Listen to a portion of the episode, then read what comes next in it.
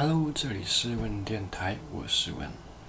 学习在一起的幸福，由邓慧文医师写的。他是一个精神科医师，他常常有上节目，也有主持广播。他讲的议题蛮长，是有关于两性相关的，还有家庭相关的。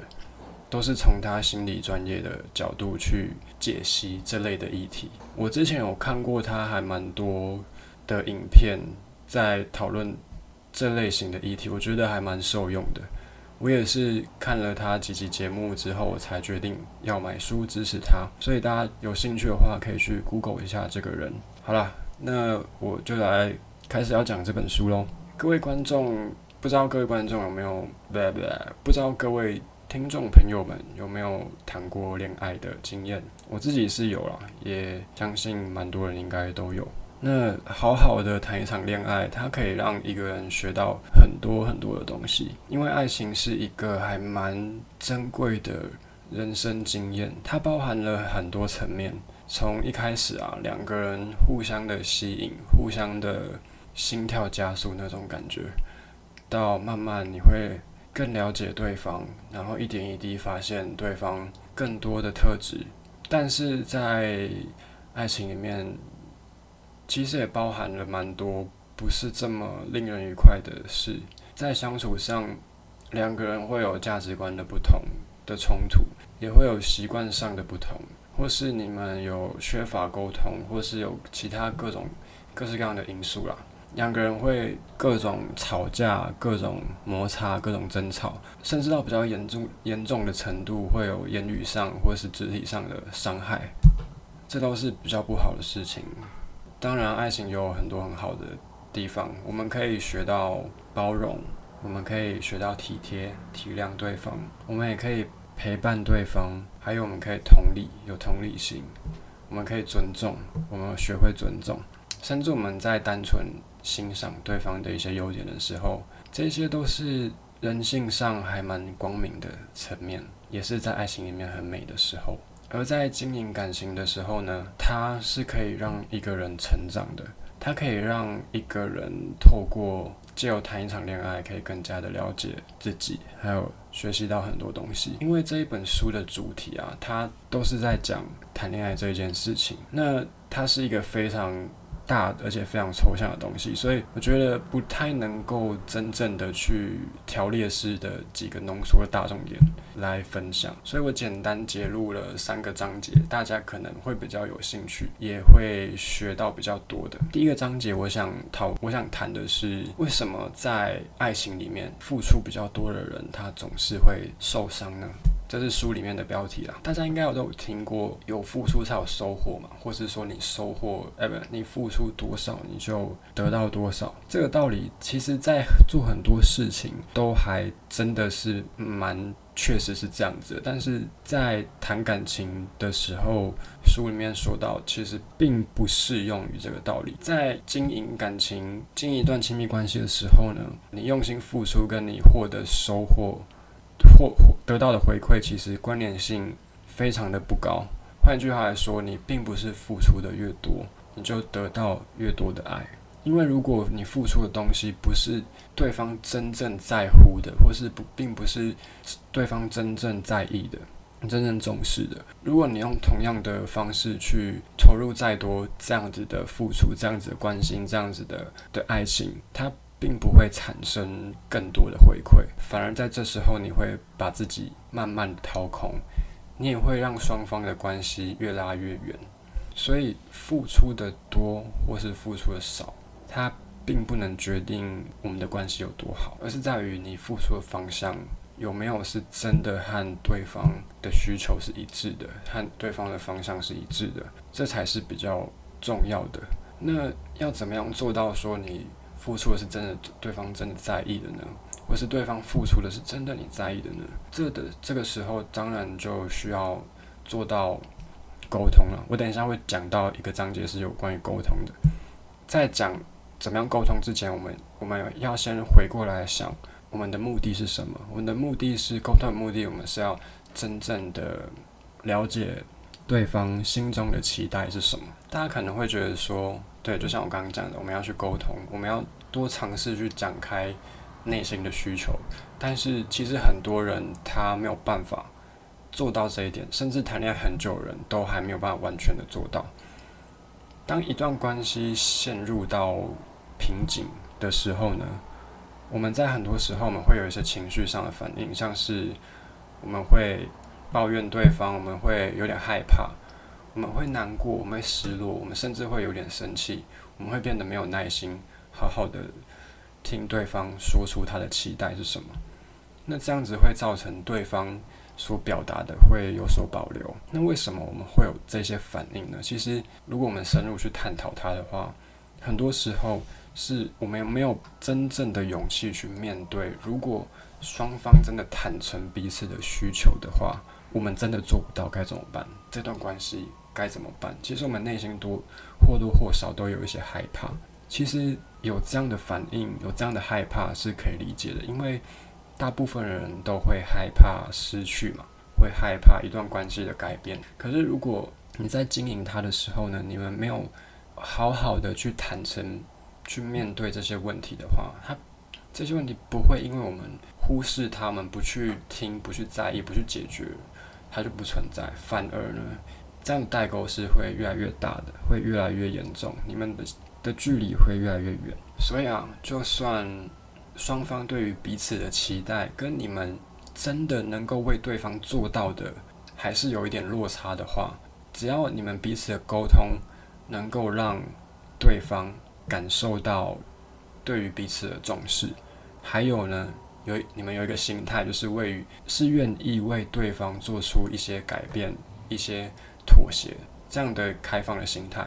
在大部分人沟通的时候，还是会愿意的去尝试啊，去协调的。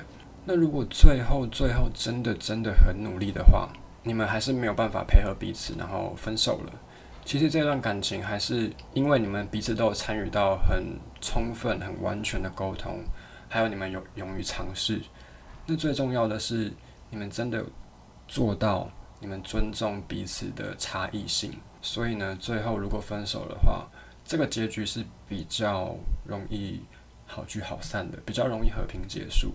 那当分手之后，你的难过啊也会比较快恢复。其实这个道理就很像我上一集讲到的凝视死亡，在面临到跟临临终者这样的互动的时候，在这一段关系，我们就是做做到的就是好好的满足彼此的需求，然后好好的珍惜，好好的去沟通解决问题。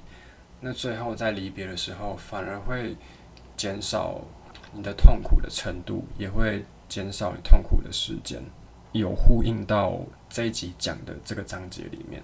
所以我相信，在建立任何关系的时候，这样的沟通，互相双方坦诚彼此的需求的沟通模式，其实是呃可以用在生活当中的各个关系的建立上面。那在经营一段关系的时候，不管是和朋友，或是和家人，和你的另一另外一半，你的老公老婆，你的男女朋友的时候，我们都需要非常大量的沟通，来了解自身和对方的需求嘛。所以，如果双方都可以用一个比较有效的沟通模式，就是我接下来会讲到的沟通模式，相信很多的误会都可以解开了。我现在想要分享的这个沟通模式叫做反应式沟通。什么是反应式沟通呢？最主要的就是你要先听懂对方在讲什么，然后再开始表达你的感受。这反应式沟通很简单，它分成三个步骤。第一个步骤是关注。首先呢，是当对方是在说话的时候，你要试着去关心对方的想法、的经历、的感受是什么。你的心态要站在一个想要加以了解对方的心态。而不是想要加以改变，甚至协助对方的心态，来聆听对方所想要说的话是什么。你要尽可能的试着最大的你最大的努力去理解对方到底在讲什么，然后试着表达出你的关心、你的好奇心、你对这件事情的好奇心。这个步骤就叫做关注。当关注做完之后呢，第二个步骤就是反应。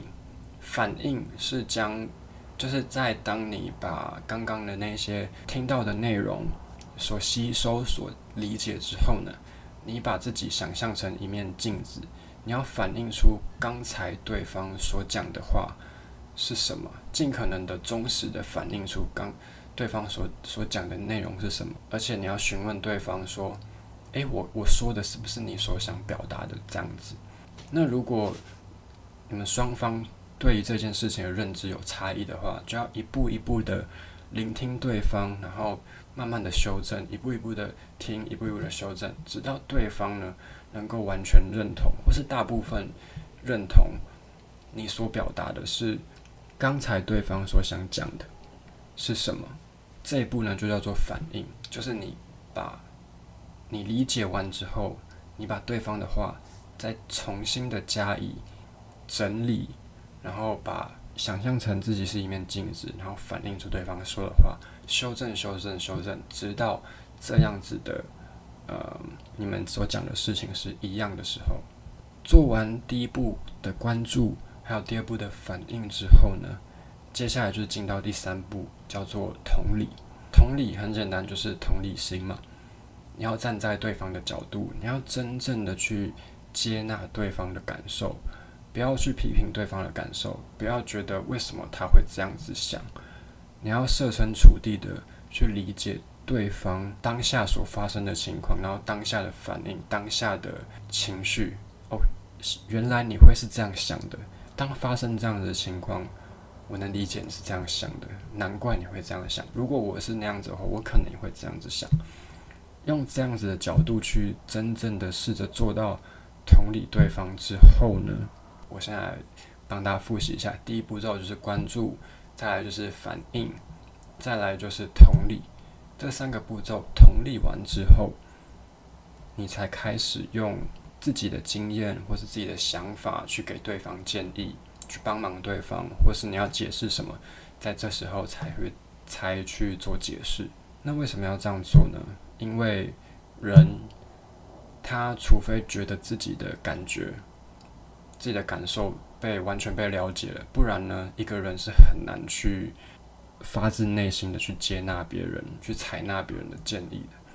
你想想看，如果你在跟对方讲一件事情的时候，在跟对方沟通一件事情的时候，如果对方没有听懂你想表达的，那你要怎么样去接受对方的建议，或者你要怎么样去做妥协呢？其实有可能你可以试着。顾及场面这么做，可是你很难发自的对方去，呃，不对，很难发自内心去真正的做到沟通的成功，然后发自内心的互相就是让步这样子。所以啊，这就是反应式沟通，而且最重要的是，你双方如果都能站在这样子的一个沟通模式之下去谈任何事情的话，其实很多。冲突还有很多误会是可以被避免的，然后关系在在经营关系上面也会比较长久，也会比较稳定。那希望这个反应式沟通有帮助到你们。接下来我想分享的是一个我自己还蛮喜欢的一个章节，叫做“幸福的个性”。那这个故事的主角是两个女生。他们都失恋了。第一个女生呢，刚开始她失恋嘛，她很难过，她很无力感很重，她有点生气，也就是各种负面的情绪都交杂着，让自己有点喘不过气的感觉那样子。其实这样的反应是很正常，因为失恋嘛，大家都会难过。那第一个女生呢，刚开始她不停的向周遭的人，她。抱怨、倾诉自己的感受，可是呢，他开始感觉身边的人好像没有办法完全的同理他，身边的人给的建议好像也没有真的有什么实际的效果，而且呢，他自始至终觉得自己是一个受害者，他受到很不公平的待对待，他觉得很不甘心，他觉得自己很难很难再从这样的情伤中。再一次的站起来。后来呢，他遇到了另外一个男生，然后和他交往了。那有鉴于上一次的情伤，上一次他被伤伤的这么惨，所以这一次他决定对于这个这个男生，他设立了层层关卡，他想要更严格的去考验他，他想要证明这个男生对自己的爱足够多，所以他才敢，那他才敢就是再次更投入这段感情之中。可是，在交往的时候啊，他常常还是想到过去那样受伤的经验，所以难过的时候，这个女生呢，总是会有很多期待，期待对方展现更多的爱，更多的安慰，更多的包容，去弥补自己所受到的伤害。可是好像永远不够诶。这个女生她也慢慢的开始失去了耐心。后来呢，男生离开了这个女生，然后他对这个女生说：“对不起，别人让你受了伤，我没有办法去弥补。祝你幸福。”于是呢，这个女孩再一次受到了伤。那第二个女生呢，她也她也遇到了一样事情，她也一样失恋了。她一开始也一样和身边的人抱怨啊，身边人去倾诉、去讨拍这样子。可是呢，他发现，他也发现了一件事情，就是如果完全借由别人的的回馈、别人的陪伴，好像还有别人的建议，好像真的没有办法去完全的好起来。所以，当他在做这样的事情的时候，他也不过度的去要求朋友什么，然后也不过度的去透露自己的感受，来避免掉不必要的一些过度的关心，或是因为给的建议可能没有用而会引发的一些争执，这样子。那对于朋友的邀请啊，他其实还蛮乐于去参与的。家人的陪伴，他也很真心的感谢。所以，虽然当偶尔在自己一个人比较孤单的时候，还是会想起那些不好的经验。可是，他选择他不怨天尤人，他不过度的去抱怨，然后回顾之前的这一段关系呢，他想要知道的也不是说为什么对方会离开他，而是他想要真正探究自己的个性有没有什么脆弱的地方，有没有什么需要调整的地方。他还是会有很多的负面情绪，还是会有。可是呢，他对于这些情绪呢，他选择慢慢的去消化，然后慢慢的去整理，而且他始终呢保持着一个很感恩、很感激的心，来真心的谢谢身边每一个陪伴在自己的呃陪伴自己的亲朋好友，还有他们的支持。后来呢，他也一样的，他遇到了一个另外一个男生。也和他交往了，那这个女生她还是会偶尔因为过去的创伤，她还是会难过，他还是会害怕，他还是会想说，这段关系他要不要再多保留一点点，他要不要再多保护自己一点点，来避免自己在这一段关系之中再一次的受伤。可是呢，每一次当他有这个想法出现的时候，他会提醒自己，既然对于不是那么适合的人都可以付出这么多了，那对于现在这个愿意陪伴在身边、现在这个对象，他应该要更加的珍惜，然后更加的义无反顾的去爱对方。因为呢，上一段经验让他了解到，当一个人当自己不被珍惜，然后不被重视的时候呢，是一件还蛮痛苦的事情。所以。他一定要更加的公平来对待现在陪伴在自己身边的对方的那个人。所以啊，大家都说第二个女生她终将拥有一个幸福的个性。什么样叫做幸福的个性呢？在书里面提到一个很棒的描述，它是一份对别人的体贴，它也是一个愿意愿意随时随地的调整自我的一个态度。它也是一个不容易轻易的被挫折所打倒，它是一种很开放，它是一种很接纳的一种心态。那如果拥有幸福的个性，我们就能够去避免掉我们人生中一再一再的重复的这些不好的经验。另外，书中的另外一段话讲的也非常有道理，因为人他常常会掉到掉进一种叫做重复的陷阱。我们是一个习惯的动物，我们会有自己熟悉的感觉。那人是会受伤的，但是人也是会熟悉受伤的。我们会无意识，我们会不知不觉的重复这些不好的经验。虽然有很多经验是好的，像是那些很成功的经验啊，很美好的经验，很努力的那种奋力一拼的那种经验是好的，它是可以重复的。可是，唯一有一种经验是。我们人生中，我们不要再重演了，那就是这样子伤害的经验。我们不能的让这个伤害的人生在我们的呃伤害的经验在我们的人生中重蹈覆辙。哇，感动！这个章节我看了，其实蛮有蛮感动的，对，很棒。其实书里面还有很多其他非常受用的章节，像是。在谈恋爱的时候，我们会有一些问题，像是爱与被爱，哪一个比较好？还有我们是怎么样在不知不觉的状况中，透过一段关系来证明自己的价值，来确认自己的价值，但最后却慢慢的失去自己。还有呢，在一段关系里面，我们心中会不知不觉的衍生出。那种嫉妒的心态啊，或是控制的心态，那这些心态是怎么样？怎么样对感情造成伤害的？还有最后几个章节有谈到婚姻等等的。哦，它还有个章节还蛮有趣的，像是呃女生会问到的很多怪问题，很多有趣的议题，像是女友跟妈妈掉到海里要救谁，或是那个女生会问说：“诶……”新来的那个新来女同事好像蛮不错，你觉得怎么样，宝贝？类似这种陷阱题啊，所以我也是蛮强力推荐给求生欲很强的男朋友们，或是女生可以干脆买一本，两个人一起看，让感情可以彼此更好，然后更成长，在关系里面成长。好啦，今天的书评。